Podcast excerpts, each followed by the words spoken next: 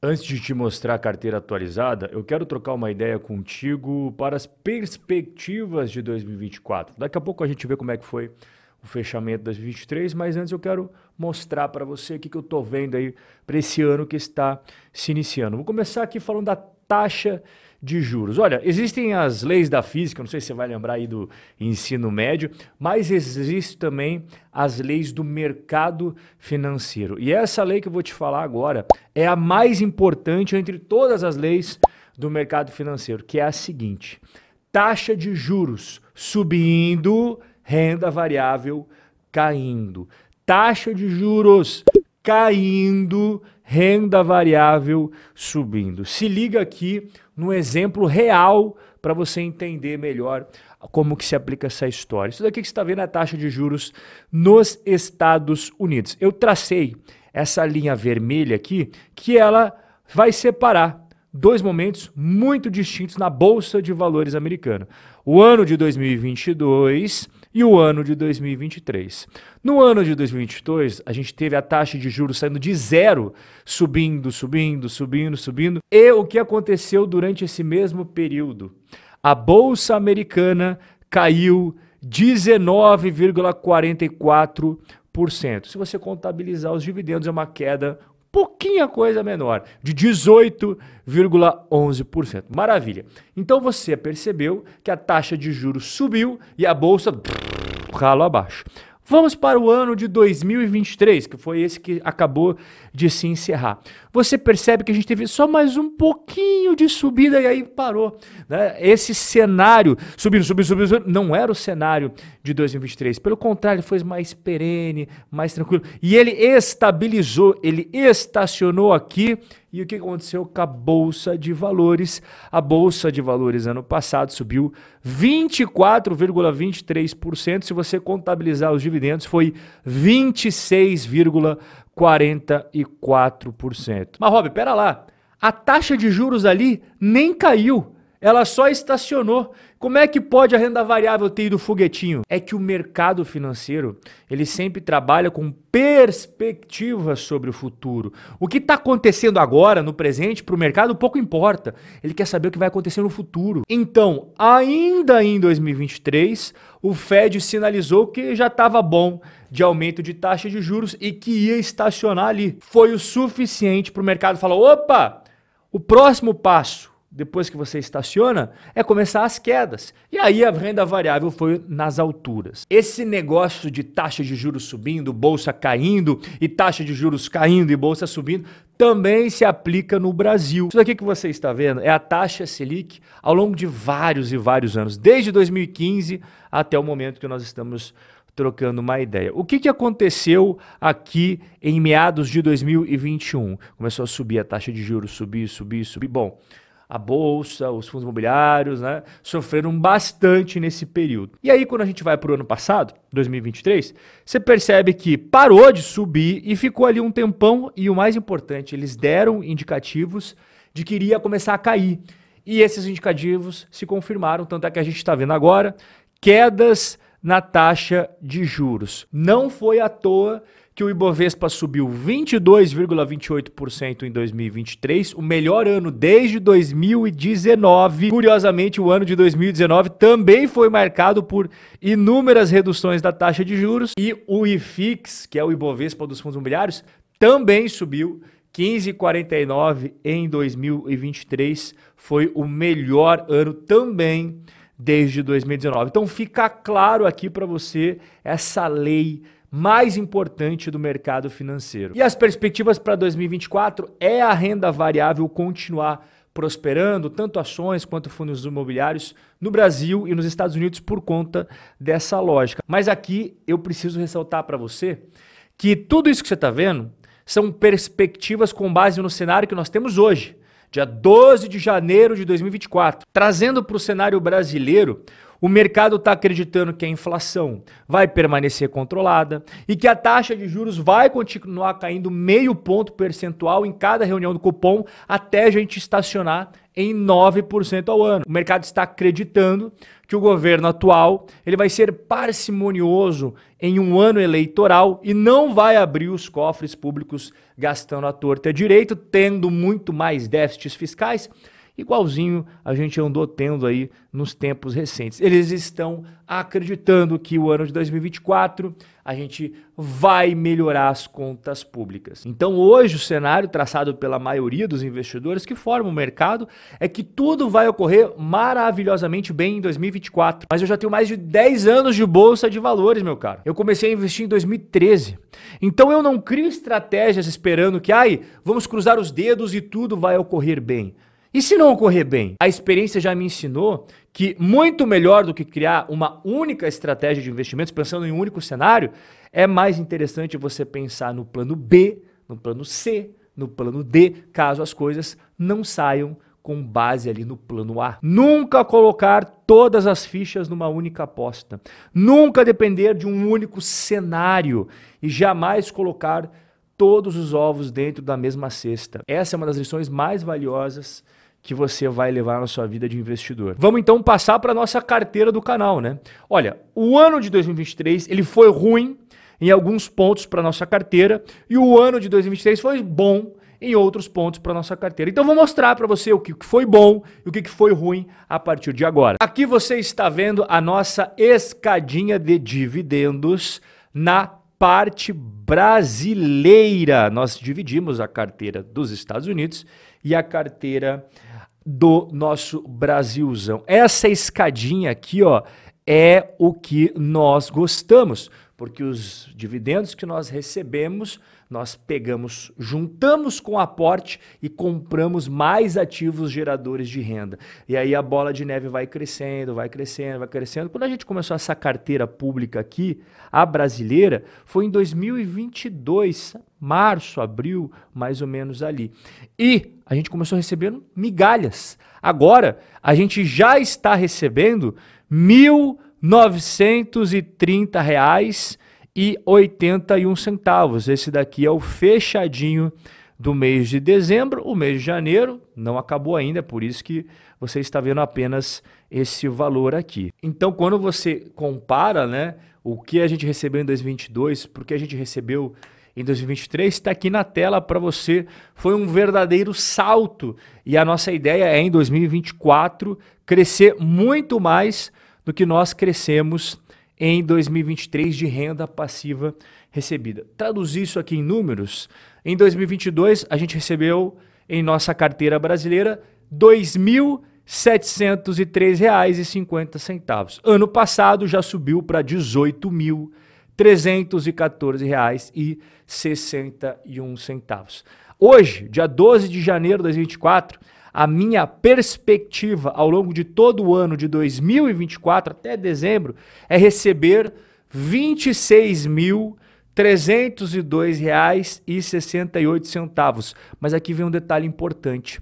Esse número que você está vendo é como se a gente parasse de fazer novos aportes apenas recebendo dividendos do que nós já temos em carteira, como se a gente parasse de investir e só colhesse os frutos da nossa estratégia, que obviamente não é isso que a gente vai fazer, a gente vai continuar investindo cada vez mais para aumentar cada vez mais a nossa máquina de renda passiva. Agora a gente vai pegar a parte americana, você percebe que os Estados Unidos tem momentos que paga muito dividendo, momento que não paga tanto assim, é normal, beleza? E dezembro é o mês que costuma vir o pancadão dos pancadões do dividendo. Esse negócio que você está vendo aqui foi o mês de dezembro, que é quando vem uma pancada, literalmente, de dividendos e renda passiva para nossa carteira. Dá uma olhada aqui os últimos meses da nossa carteira, dá para você visualizar perfeitamente isso que eu estou falando, né? Então, em dezembro a gente recebeu R$ 3.118,95, sendo que no mês anterior foi 10% disso. E aí quando a gente pega a escadinha ao longo dos anos, a nossa carteira ela começou a do exterior, né, a carteira pública aqui com investimentos nos Estados Unidos começou em 2019. Então você veja que bacana você ver o crescimento da renda recebida ao longo do tempo. Então, traduzindo em números, isso que você acabou de ver, olha aqui, ó. O último ano a gente recebeu R$ 8.867,36, que foi bem maior do que o recebido em 2022, que por sua vez foi maior que em 2021. Bom, agora vamos passar aqui para rentabilidade. E antes de mostrar o gráfico da rentabilidade, tem que fazer um esclarecimento importante. A gente tem hoje mais de 85 mil reais em um fundo de investimento que é taxa zero, que compra Tesouro Selic.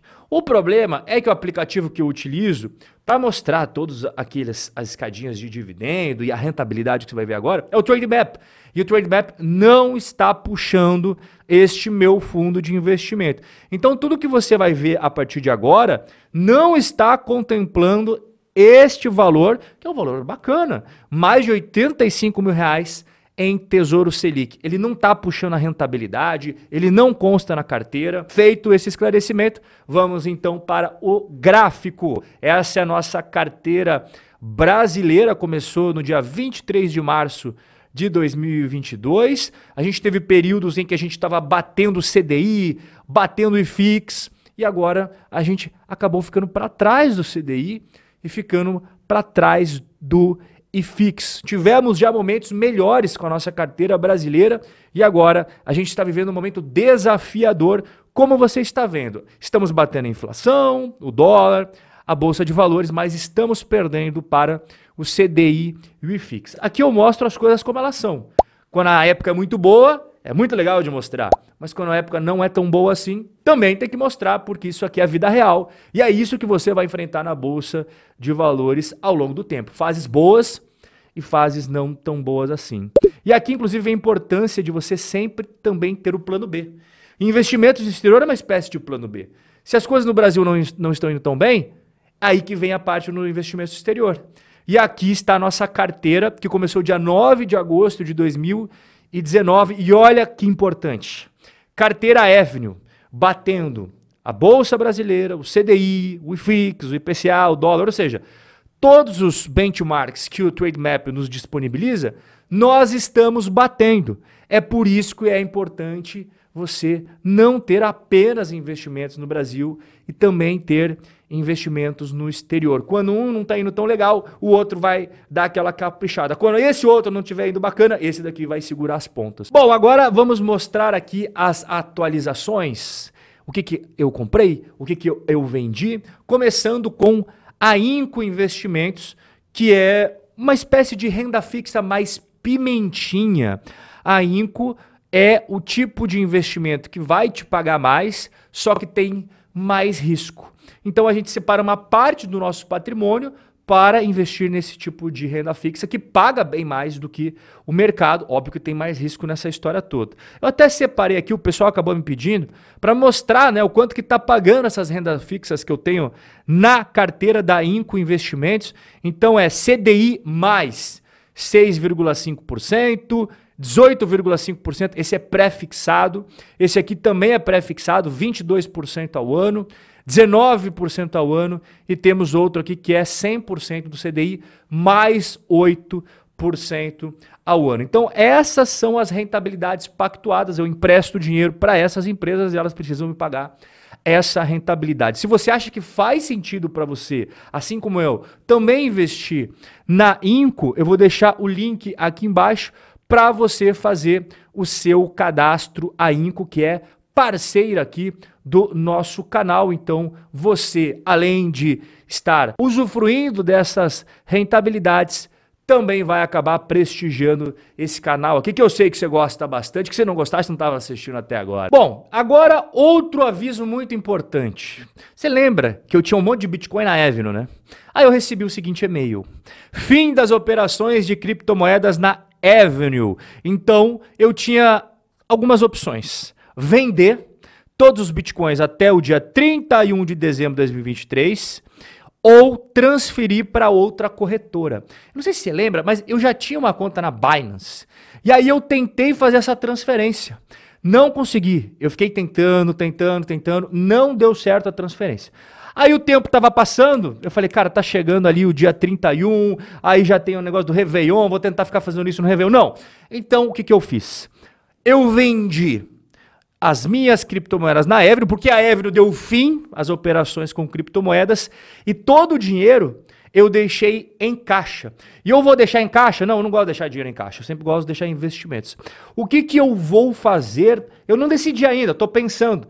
Mas estou mais tendente a colocar esse dinheiro nas ETFs de criptomoeda que começaram a ser negociadas ontem dia 11 de janeiro de 2024 na Bolsa Americana. Inclusive, eu respondi nos stories do Instagram, o pessoal me perguntou né, o que, que eu achei da aprovação de ETF de cripto. Eu falei, pô, agora o cara pode, através de uma conta lá na Coinbase ou da Binance, comprar o Bitcoin direto, ou ele vai nessas contas tradicionais da Avenue, da Nomad, do Banco Inter e consegue comprar uma ETF de cripto nos Estados Unidos. Eu estou tendente a colocar é, a grana que estava em Bitcoin em ETF de Bitcoin. Não tomei essa decisão ainda.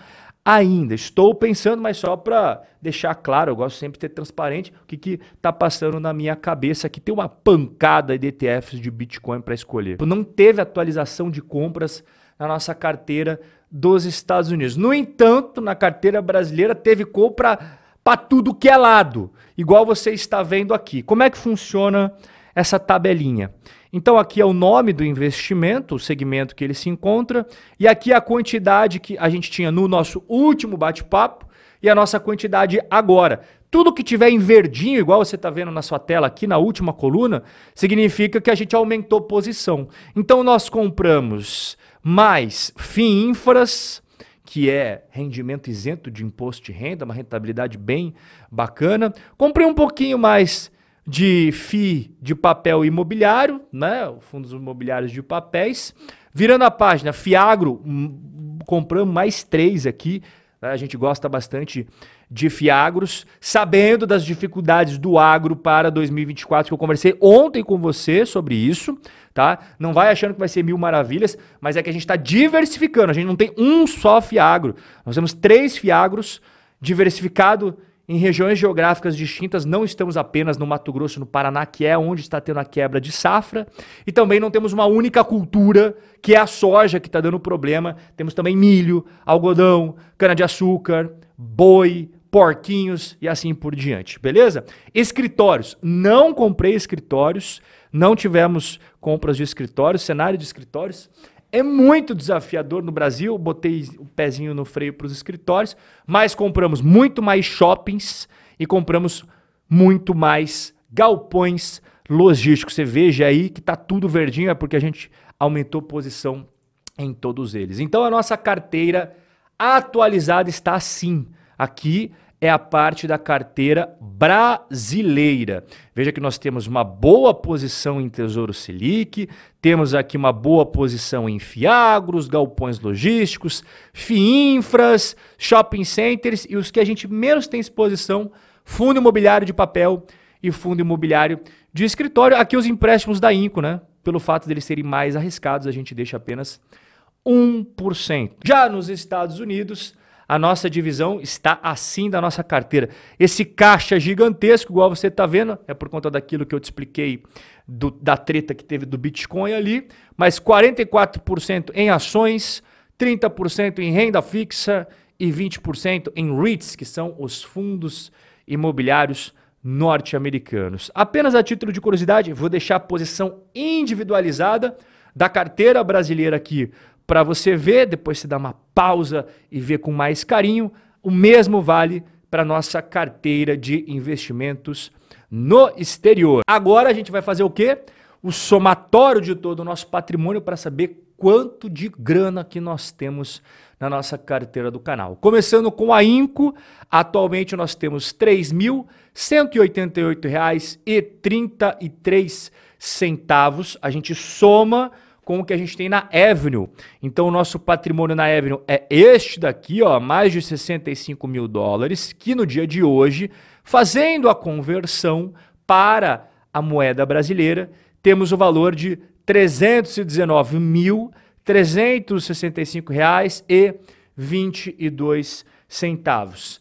E somando com a nossa parte da XP, carteira brasileira, a gente está com um patrimônio de R$ 332.433,54 centavos. Então a gente soma esses três e chegamos ao patrimônio atualizado de 654.987 reais e nove centavos para nossa carteira Robin Holder da lancha. E vamos encarar de frente esse ano desafiador de, é, que é de 2024 juntos eu aqui juntinho com você todo santo dia trocando ideia falando de economia investimentos política geopolítica do jeitinho que a gente gosta, beleza? O bate-papo de hoje vai ficando por aqui. Aproveite seu sábado, seu domingo, curta com a sua família, com seus amigos. E eu e você temos um encontro marcado na próxima segunda-feira. Forte abraço, fique com Deus e até lá!